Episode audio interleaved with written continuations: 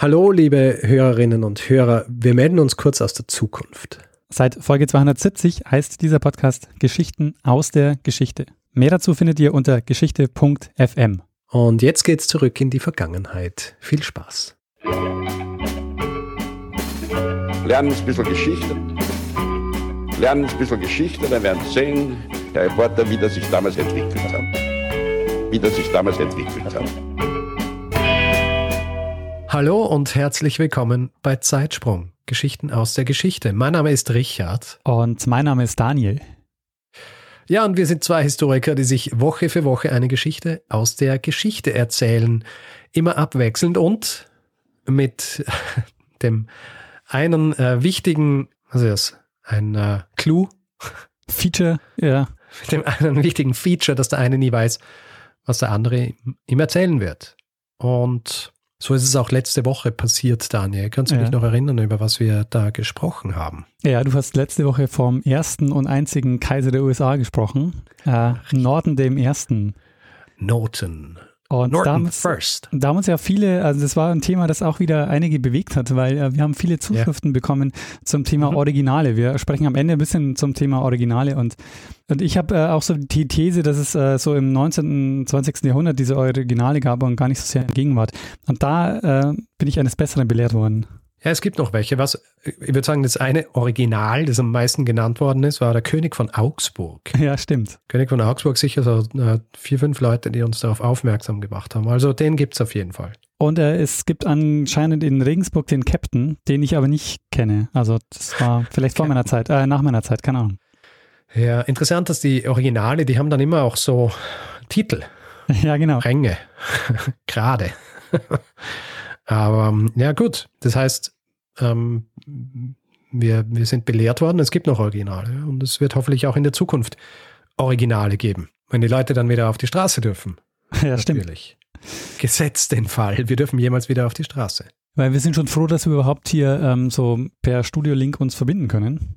Über die Ja, Ländergrenzen schau, hinweg. das ist, wir, wir, wir waren ja hier zukunftsträchtig in unserer, in unserer Ausführung dieses Podcasts, weil wir schon vor Jahren erkannt haben, dass irgendwann der Moment kommen wird, wo wir uns nicht mehr bei mir am Küchentisch treffen können, um den Podcast aufzunehmen, sondern dass wir das remote machen müssen und haben es angefangen damit, es in unterschiedlichen Städten zu machen und äh, jetzt äh, zahlt sich das natürlich aus, denn hier ist äh, Business as usual. Ja, ziemlich weitsichtig, ja. Nicht schlecht. Wir sollten jetzt vielleicht insofern noch einordnen, weil wenn den Podcast in drei Jahren jemand hört, dann wundert er oder sie sich vielleicht, äh, über was wir hier sprechen. Wir sprechen über den, ähm, ähm, über die Auswirkungen des äh, Coronavirus. Richtig. Ich, ich frage mich, ob das dann, wenn Leute das hören, Ja. ob sie dann so sagen, ah, you sweet summer child, da sprichst hier von den Auswirkungen des Coronavirus und das war doch erst am Anfang. Ja, ich, äh, ich habe äh, kurz ähm, gestoppt, weil ich wollte eigentlich sagen, die, die, den Höhepunkt, aber der Höhepunkt, ähm, ja genau, das, äh, Also das wäre, ähm, ja, der Höhepunkt, der, der, der kommt noch. genau. Ich meine jetzt ohne ähm, hier, ohne hier ähm, irgendwie Panik auslösen zu wollen, aber äh, zumindest die Kurve geht noch weiter und wir hoffen ja, dass die Kurve aber abgeflacht wird. Im Zuge der, im Zuge der diversen Anstrengungen in, in auch den Ländern, in denen wir beide wohnen und generell in Europa. Und Also, alle, die das jetzt in zwei, drei Jahren hören, wissen auch, ob es geklappt hat oder nicht. Wir wissen es momentan noch nicht. Aber also ja, wir nehmen jetzt, wir nehmen wir jetzt, nehmen also, hier ein historisches Dokument auf. genau. Also wir sind jetzt im März 2020 ähm, und äh, jetzt beginnen quasi seit letzter Woche so die ersten Shutdowns. Ja, aber ähm, sind wir positiv gestimmt hier? Ja. Wir werden das alle gemeinsam äh, schaffen, indem wir jetzt einfach mal alle daheim bleiben. Und Podcast hören. und Podcast hören. Das ist das Gebot der Stunde. Social Distancing. Natürlich nur ähm, körperlich, weil über das Internet äh, werden wir weiter verbunden sein. Und auch über diesen Podcast. Und gerade Podcast, weil ja so ein persönliches Medium, äh, kann man eben dieses Social Distancing zumindest ähm, ein bisschen überwinden. Richtig. Äh, Social Distancing und Social Listening. Sehr gut. Sehr gut, Richard. Das äh, gefällt mir gut. Gut, dann starten wir uns, äh, dann starten wir das Social Listening für diese Woche und hoffen, dass, äh, dass wir nicht, nicht zu lang darauf angewiesen sein werden, dass wir nur Social Listening machen. Ja? Ja, wie schaut's aus, Daniel? Ähm, du hast hoffentlich eine Geschichte vorgetragen, äh, vorgetragen vorbereitet. Du kannst, du, du, du warst in, nicht zu beschäftigt mit Prepper-Vorbereitungen, sondern hast, äh, hast du eine Geschichte vorbereiten können? Ja, ich, äh, das äh, Klopapier war natürlich schon längst gekauft und nee, ähm, äh, keine Prepper-Maßnahmen. Ich habe mich auf diese Folge hier ähm, vorbereitet. Und ähm, Richard, wir springen heute mal an den Anfang des 20. Jahrhunderts. Ah, nicht 19. Jahrhundert. Nein, nicht 19. Jahrhundert. Es wird äh, Anfang des 20. Jahrhunderts und dann äh, Verlauf 20. Jahrhundert, so die, die erste Hälfte, um die wird es gehen. Und ich steige mal wieder ähm, mit einer Frage in das Thema ein. Wir hatten es ja früher eigentlich immer, dass wir mit Fragen eingestiegen sind. Das haben wir dann irgendwie schon länger nicht mehr gemacht. Heute mal wieder. Stimmt. Wenn du ein Parfum nennen müsstest, Richard, das so für Daniel, Parfums. Hör auf zu reden. Was denn? Bereitest du gerade äh, diese Folge vor? Erzähl die Geschichte, gut, weil ich bin noch ganz am Anfang und einer von uns beiden muss sie erzählen. Das Ding ist, ich kann jetzt natürlich deine Frage beantworten, ähm, weil die Antwort ist wahrscheinlich äh, Coco Chanel Nummer 5, richtig? Richtig. Und du weißt auch, dass es um Rotes Fuck. Moskau gehen wird. Yes. Aber, Ah. Richard, aber Richard, wenn du noch nicht recherchiert hast, dann, ähm, ich kann dir jetzt schon sagen, die These, die dieser Mann in diesem Buch verbreitet, ist falsch. Nein, Ja.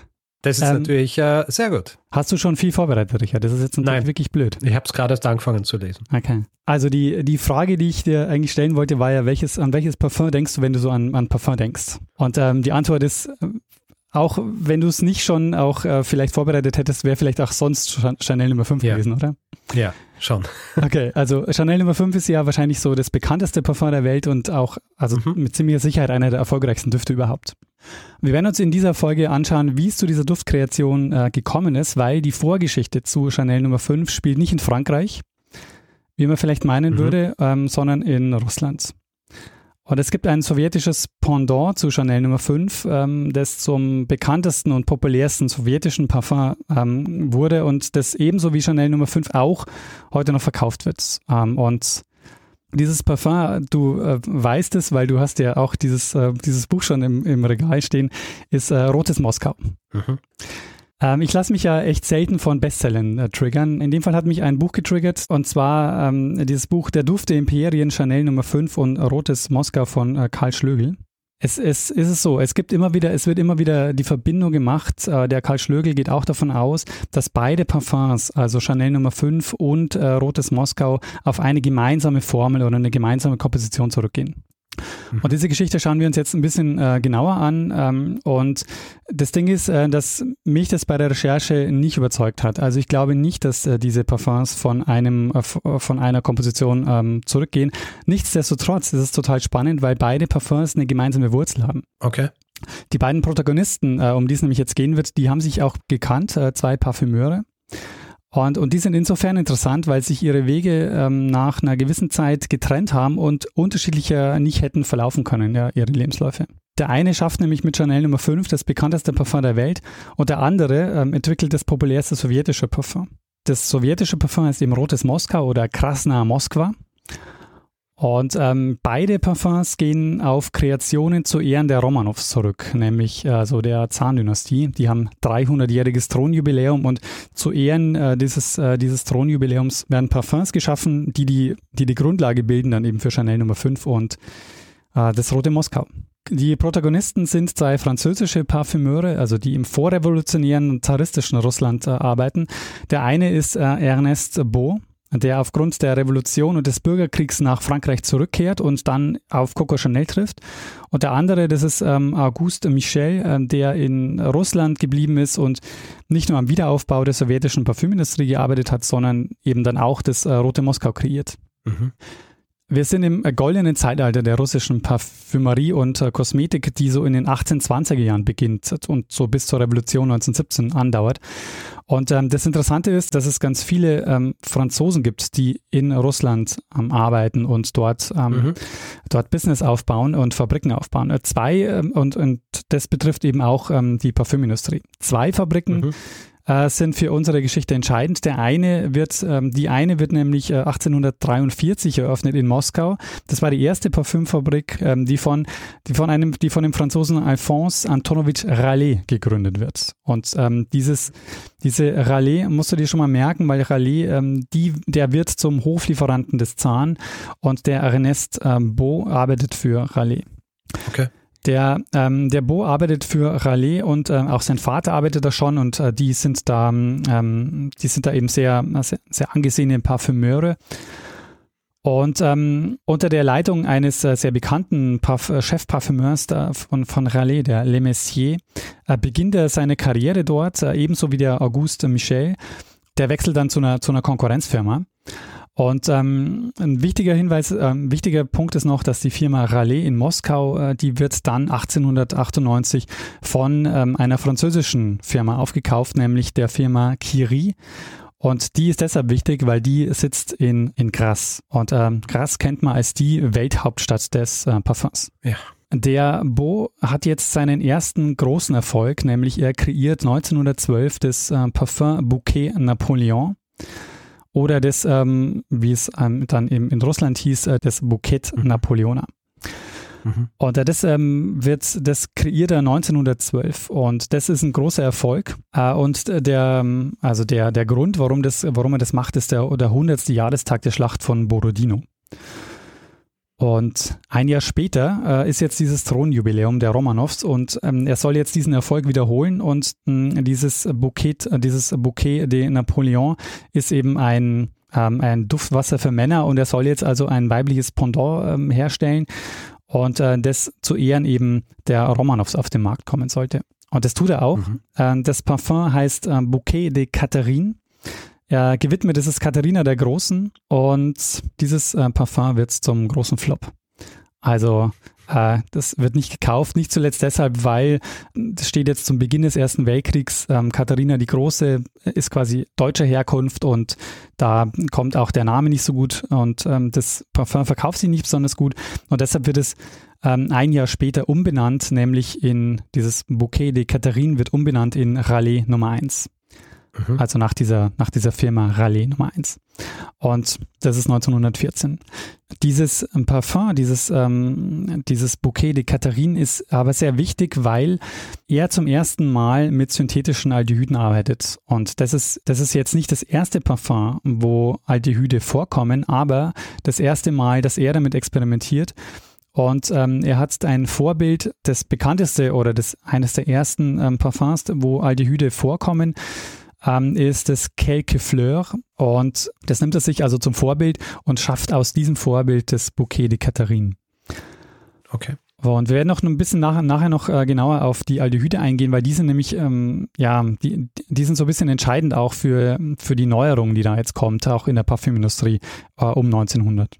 Und jetzt kommt es dann also zum großen Bruch. Ich habe schon äh, angedeutet, jetzt kommt dann der Erste Weltkrieg und nach dem Ersten Weltkrieg kommt dann ähm, in der ähm, kommt ja dann der Bürgerkrieg ab 1917 und ähm, das führt zum Bruch in der russischen Parfümindustrie. Also was vorher diese ganze französische Community, die es in Moskau gab, die es in Russland gab, auch St. Petersburg gab, die ähm, geht wieder zurück nach Frankreich. Und ähm, nicht nur das, sondern es gibt auch sehr viele hochrangige ähm, äh, russische, auch sehr viele Adlige, die auch mit nach, nach Frankreich gehen. Also da gibt es eine sehr ähm, intensive Beziehung zwischen diesen beiden Ländern. Mhm. Der Bo kehrt nicht sofort nach Frankreich zurück, sondern der ähm, kämpft noch, der hat erst noch Militärdienst bis 1919, ist ähm, militärisch unterwegs im Krieg und geht dann zurück nach Grasse, um dort für diese Firma Kiri zu arbeiten. Und er arbeitet jetzt dort ähm, weiter an seinem Rallye Nummer 1. Und muss es aber ein Stück weit modifizieren. Also zum einen, weil er natürlich sowieso äh, Lust hat oder weil er natürlich sowieso will, dass er dieses äh, Parfum weiterentwickelt, aber auch deshalb, weil er nicht mehr so an alle Inhaltsstoffe kommt, die, die er in äh, Moskau zur Verfügung hatte. Das heißt, ähm, er muss jetzt ohnehin ein bisschen an der Rezeptur arbeiten. Und 1920 nutzt Bo jetzt seine russischen Kontakte und er trifft den Großfürst Dmitri Pavlovich Romanov. Der ist Cousin des letzten Zar Nikolaus II. Und äh, der Dimitri Pavlovich Romanov ist zu dem Zeitpunkt mit äh, Coco Chanel liiert. Hm. Und äh, der fädelt jetzt ein Treffen ein mit Coco Chanel und Coco Chanel macht also jetzt 1920 einen Ausflug äh, in das Labor von Beau. Und wie man sich vorstellen kann, ähm, Beau kommt 1919 wieder zurück nach Frankreich. 1920 ist dieses Treffen mit äh, Coco Chanel.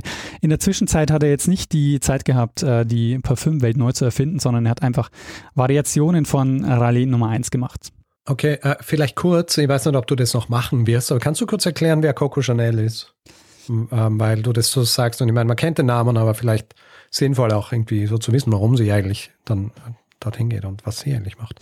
Ähm, ja, also Coco Chanel ist so eine der Stilikonen, ähm, was, die, was die französische Modewelt betrifft. Und äh, sie startet ihre Karriere so in den 1910er, 1920er Jahren. Äh, ich glaube, sie beginnt mit einem, ähm, mit einem Hutladen, den sie aufmacht in Paris. Und ähm, sie ist eben sehr bekannt für, ähm, für Kleidung, die sehr, die sehr klare Linien hat, äh, sehr klare Linien trägt. Also das bekannteste, was man von ihr kennt, ist dieses kleine Schwarze. Also ein Kleid, mhm. das sehr, sehr klar strukturiert ist und sehr, was quasi der, der Gegenpart dazu ist um 1900, so der Jugendstil, so dieses Verspielte. Und sie ist eben so eine, die so diese klaren, äh, klaren Linien hat. Ähm, sie macht zu dem Zeitpunkt auch noch keine Parfums. Also das Mode, ähm, dass Leute, die Mode machen, auch Parfums verkaufen. Das ist zu dem Zeitpunkt noch einigermaßen neu. Also es, sie ist nicht die erste, die es macht, aber sie hat jetzt auch eigentlich keine, ähm, gar, sie hat jetzt eigentlich auch nicht die Idee, dass sie ins Parfum-Business einsteigt, ähm, mhm. sondern ähm, vermutlich äh, kennt der Romanov, also der Dimitri Pavlovich Romanov, kennt vermutlich ähm, dieses Rallye Nummer 1 und ähm, zeigt es Chanel auch. Sie macht dann jedenfalls einen Ausflug in das Labor von Bo und ähm, sie bekommt jetzt quasi ein modifiziertes Remake von diesem, von diesem Bouquet de Catherine beziehungsweise dem Rallye Nummer 1 vorgelegt. Und du kennst wahrscheinlich die Geschichte, wie es zur Benennung von Chanel Nummer 5 kam. Ähm, nein. Bo zeigt ähm, Chanel zehn Proben in zehn kleinen Glasfiolen und es ist so, dass er quasi Variationen macht, ähm, unterschiedlicher äh, dieses Duftes, also zehn ähm, Variationen und äh, sie entscheidet sich dann für die Probe mit der Nummer fünf. Und äh, die Geschichte ist ja noch einigermaßen ähm, bekannt. Ähm, ich habe vielleicht noch ein paar die Spezialwissen, nämlich ähm, Bo nummeriert nämlich äh, die Proben. Und nicht von eins bis zehn, sondern von eins bis fünf und dann von 20 bis 24. Er hat unterschiedliche Serien gemacht und er zeigt dir mhm. quasi zwei dieser Serien. Ähm, dass sich Chanel für die Nummer 5 entscheidet, ist auch so ein bisschen ja eine Geschichte, die natürlich im Nachhinein sich sehr gut erzählen lässt. Äh, weil, also die Geschichte, die erzählt wird, ist, dass sie dann sagt zu ihm, wir nehmen die 5, das passt super. Ähm, also die 5 ist quasi genau der Duft, den ich haben will. Ähm, und meine nächste Kollektion, die stelle ich am 5.5. vor und deshalb ähm, ist es quasi auch ideal, wenn das Parfum dann auch so heißt. Chanel Nummer 5. Okay. Ähm, denke ich, kann man unter dem Stichwort Anekdote ablegen, aber ist natürlich trotzdem schön zu erzählen. Ja. Ähm, zunächst wurden aber nur, ich habe gesagt, sie will eigentlich gar nicht ins Parfum-Business Business einsteigen, sondern sie kauft erstmal nur 100 Flakons von dem Chanel Nummer 5 und die Idee ist, äh, sie will ähm, diese 100 Flakons im Weihnachten 1921 gratis an ihre besten Kunden und Kundinnen verschenken. Mhm. Und jetzt kommt es aber so, dass die Nachfrage an, auf dieses Chanel Nummer 5 so groß ist, dass sie äh, sich 1922 entscheidet, den Duft auch offiziell zu lancieren und dann zu verkaufen. Was man inzwischen mit chemischen Tests herausgefunden hat, ist bei einer Analyse, dass dieses Rallye Nummer 1 und das Chanel Nummer 5 was die Aldehyd-Verbindungen angeht, ziemlich identisch war. Also er hat tatsächlich einfach nur eine Variation von, äh, von dem Rallye Nummer 1 gemacht. Mhm. Ähm, hast du Chanel Nummer 5 im, im, im, in der Nase, Richard? Nein. Bin mir gar nicht sicher, ob ich es jemals, äh, jemals gerochen habe. Ich muss sagen, mein, äh, ich kenne, ich weiß, dass es es gibt und das, die Male, wo es mir jetzt die letzten Jahre untergekommen ist, also auch erwähnt worden ist, ist nur, wenn Leute verglichen haben, dass Druckertinte teurer ist als, als Chanel Nummer 5. Aber ich weiß nicht, wie es riecht. Verstehe. Also ich ähm, habe es jetzt auch nicht so richtig in der Nase, aber äh, ich habe auch eigentlich fast kein Parfum äh, in der Nase, weil ich auch selber keins verwende. Mhm. Äh, äh es gibt ein Parfum, wo ich, das ich, das ich sofort erkenne und war auf, auf 10 Kilometer Entfernung. ah, okay, ist, ich weiß welches. Welches? Kölnisch Wasser. nee, äh, CK1. Ah, verstehe. War das hatten bei mir in der Schule alle. Das war, wir, ich glaube, wir haben, so. wir haben. Ja, ist ja auch, äh, ist ja auch Unisex, deswegen können es alle verwenden. Genau, es, äh, und ich kann mir, also ich glaube wirklich, dass es ein, zwei Jahrgänge bei uns in der Schule gab, wo wir das jeden Tag, alle den ganzen Tag nach CK1 gerochen haben. Naja, es halt, war gutes Marketing auch damals. Ja, voll. Also es war richtig. Aber zurück zu Chanel Nummer 5. Also bei Chanel Nummer 5 ist das Interessante oder was es quasi so besonders macht, ist, dass da zwei Welten aufeinandertreffen. Nämlich zum einen gibt es ja eine jahrhundertelange Parfumkunst auch eine französische mhm. Parfumkunst. Ähm, und auf der anderen Seite kommt jetzt dieses Industriezeitalter mit den Aldehyden und ähm, diese quasi die neue Chemie und beides kommt jetzt bei Chanel Nummer 5 zusammen. Der Beau, der eigentlich ähm, so ein klassischer Parfümhersteller war, klassische Parfümausbildung hatte und aber einer der ersten war, der mit den Aldehyden ähm, experimentiert und, und äh, experimentiert hat und die Aldehyde waren eben synthetische Verbindungen, die nicht zum ersten Mal bei der Nummer 5 verwendet wurden, aber zum ersten Mal diese Wirkung entfaltet haben, also zum ersten Mal so massenwirksam geworden sind. Und wenn man so will, ist dieses, ähm, steht damit Chanel Nummer 5 quasi auch für den Abschied von der, von der Belle Epoque ähm, und quasi für, für die Moderne. Und ähm, das Interessante ist aber, dass die Wurzel des Ganzen in einem Parfum ist, das eigentlich für den Zahn ähm, äh, produziert wurde. Mhm.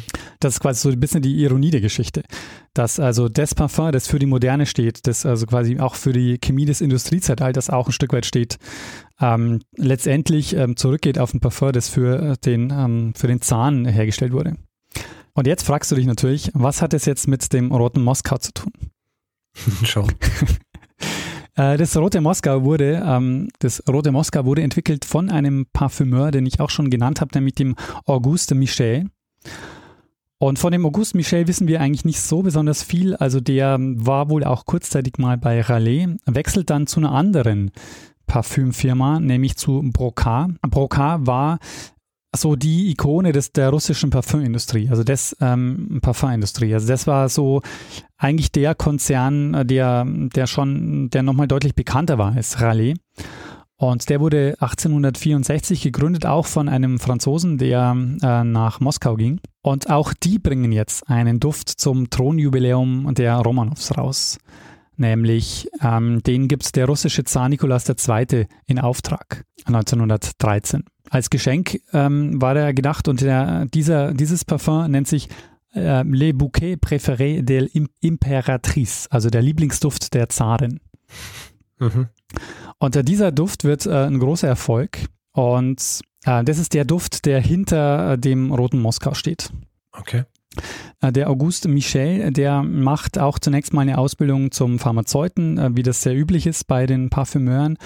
Lernt das Parfümhandwerk in Frankreich und geht dann nach Russland, wie ich schon gesagt habe, erst bei Raleigh und geht dann zu Brocard.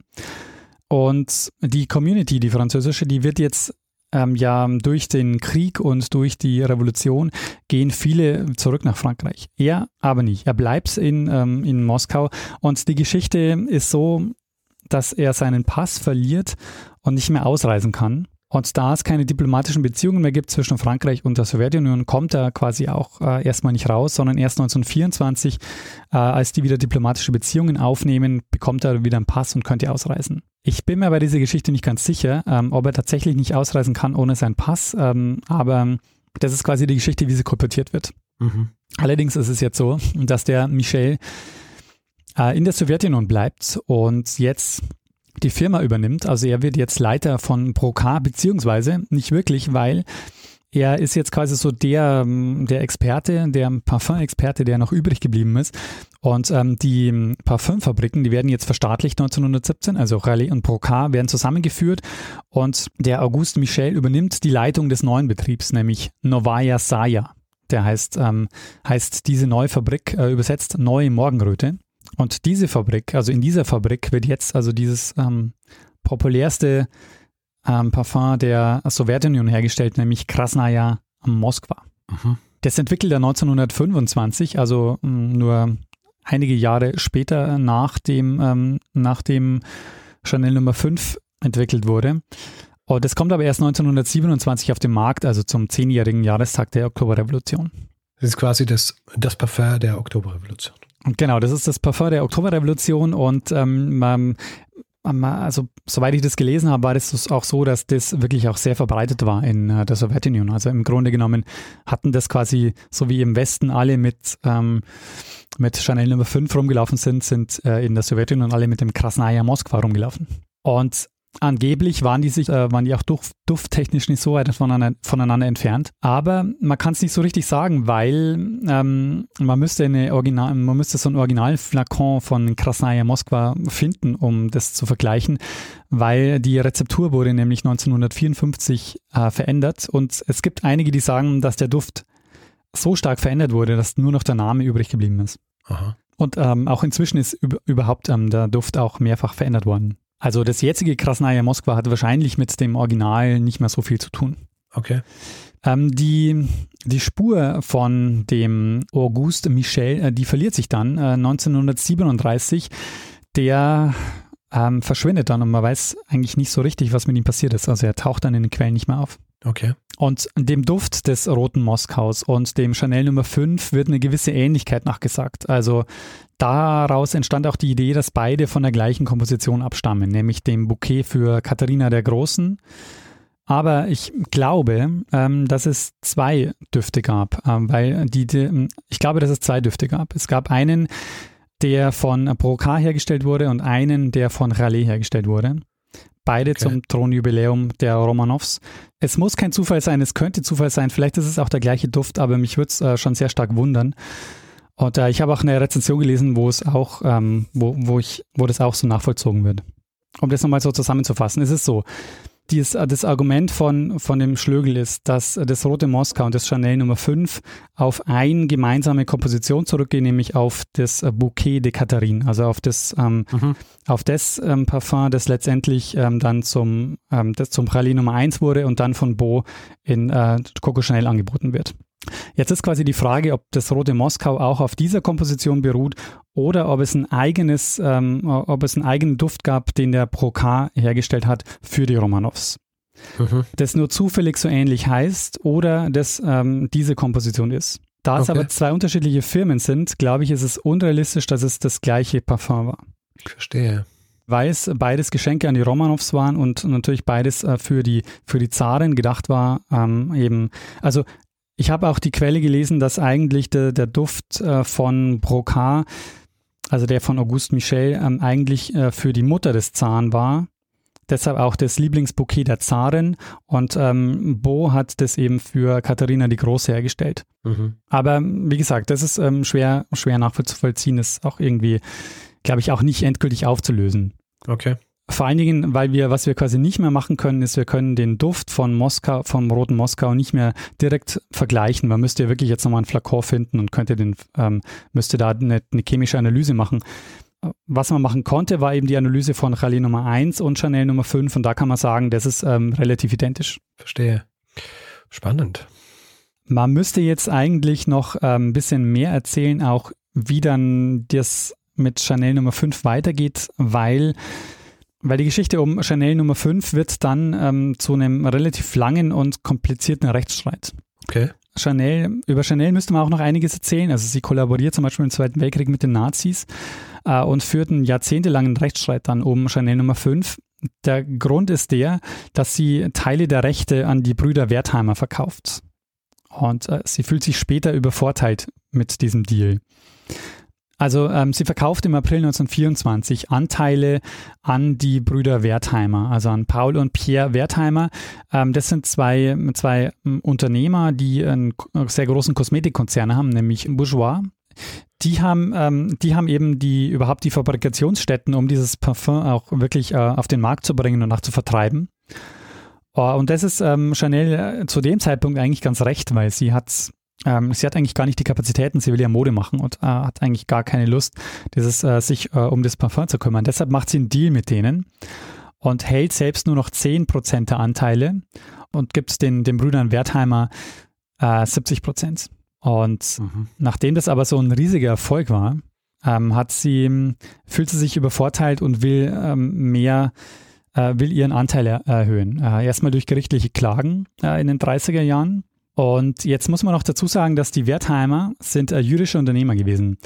Und die mussten während des Zweiten Weltkriegs äh, in die USA flüchten. Und äh, das hat äh, jetzt Chanel versucht auszunutzen, indem sie jetzt quasi sich die Anteile ähm, von, von der Parfumlinie wieder zurückholt. Das, ist, das hat aber nicht funktioniert. Also sie, ähm, sie schafft es nicht. Die, die Wertheimer die Wertheimer sind eben auf diese, auf diese Situation vorbereitet gewesen, haben sie eben geschafft, dass sie ihre Anteile behalten können. Und jetzt ist es so, dass, ähm, dass Coco Chanel in der Nachkriegszeit einen neuen Versuch startet. Sie, sie produziert mit dem Beau jetzt äh, ein eigenes Parfum. Nämlich, ähm, also sie verkauft erstmal weiterhin Chanel Nummer 5, was ihr verboten wird. Also sie darf quasi äh, in ihrem eigenen Laden das Chanel Nummer 5 nicht mehr verkaufen.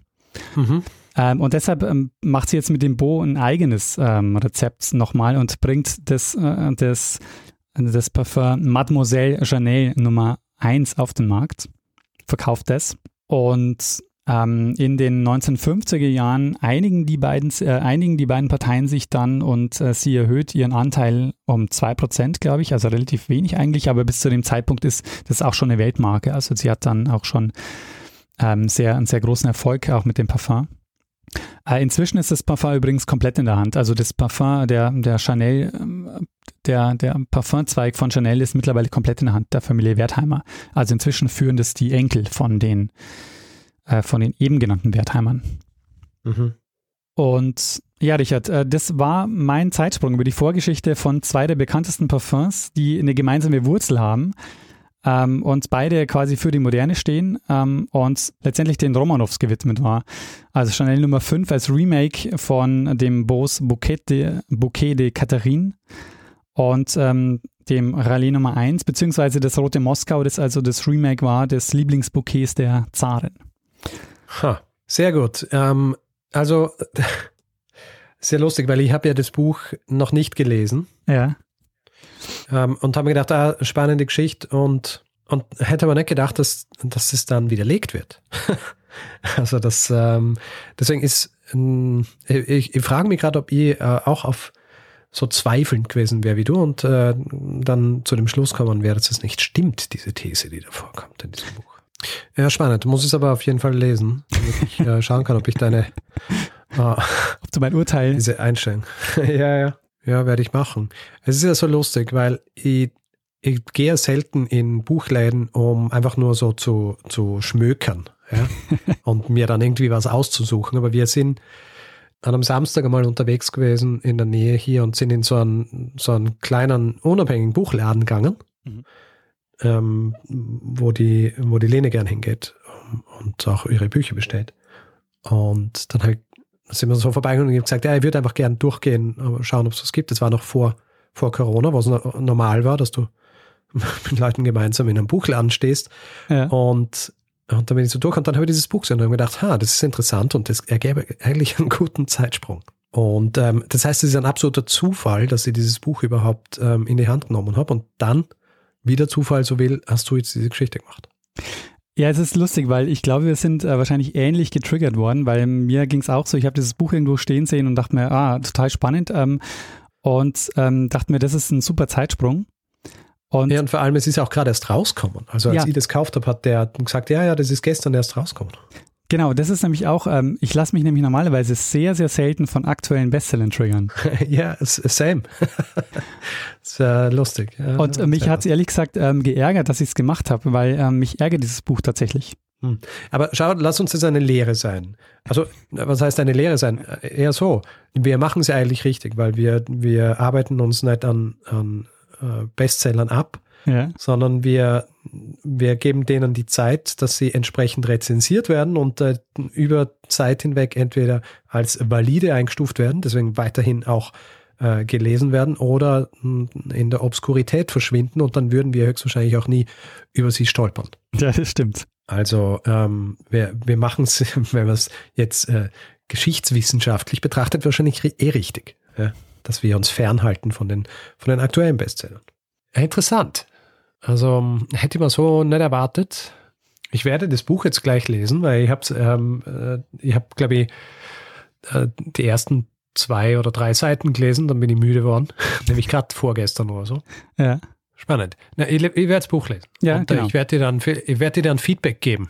Sehr gut. In einer späteren Folge. Sehr schön. Feedback direkt aus den eigenen Reihen. Ähm, aber trotzdem schöne Geschichte. Und ich finde auch äh, generell ist es interessant, sowas, äh, also über solche Sachen Neues zu erfahren, äh, beziehungsweise Neues, über solche Dinge zu erfahren, wie sie eigentlich zustande kommen. Weil ich meine, wer macht sich sonst Gedanken darüber, ja, wie ein Parfum entstanden ist? Ja, voll. Also außer jemand, der Parfumhistoriker oder Historikerin ist. Äh, das finde ich naja. eben auch das Interessante, weil ähm, letztendlich diese Geschichte ähm, ist ja trotzdem äh, spannend, auch wenn wir jetzt nicht davon ausgeht, dass es das gleiche Parfum war, ähm, das dahinter stand. Weil, also es ist schon mal interessant, dass es so diese parallele Entwicklung gibt. Also dass Chanel Nummer 5 quasi erstmal eine russische Wurzeln hat, ist interessant. Und ähm, dass auch das das prominenteste ähm, sowjetische Parfum, das Rote Moskau, auch quasi eigentlich ein Geschenk an, an den Zahn oder die Zarin war. Das ist ja auch so, also das sind quasi ähm, noch die, die, Ideen des, des äh, Ancien Regime, das äh, quasi aber in die Moderne gerettet wurde und ja. jetzt quasi für was ganz Neues stand. Ach. Du hast gesagt, du verwendest nie ein Parfum, gell? Nee, du schon? Nein, also CK1 verwendest du. Na, CK1 habe ich, glaube ich, seit meiner äh, Schulzeit nicht mehr verwendet. Also ähm, 10., 11. Klasse, würde ich sagen. War die große CK1-Zeit. Ja. Ich bin, ich bin äh, bis vor kurzem eigentlich immer relativ uninspiriert gewesen in meiner Verwendung von. Also ich habe immer, hab immer Davidoff Cool Water verwendet. Und die Lene hat mir, ähm, hat mich aber dazu gebracht, dass ich mich mehr mit Parfums auseinandersetze. Oh, und deswegen, deswegen, äh, deswegen, vielleicht ist auch deswegen so gewesen, dass sie mir dieses Buch ins, also aufgefallen ist, weil wir kurz davor in, in einer Parfümerie waren, äh, wo ich ähm, äh, wo ich mir dann Parfums gekauft habe. Was und, mehrere? Ähm, zwei. Aha. Zum Abwechseln. und äh, sie sind, äh, sind sehr gut, sind so, äh, also sie nennen es Boutique-Düfte. deswegen, äh, also jetzt nicht so die klassischen, nicht CK1. Ja. Aber gut. Ich möchte jetzt hier keine Werbung machen. Achso, verstehe.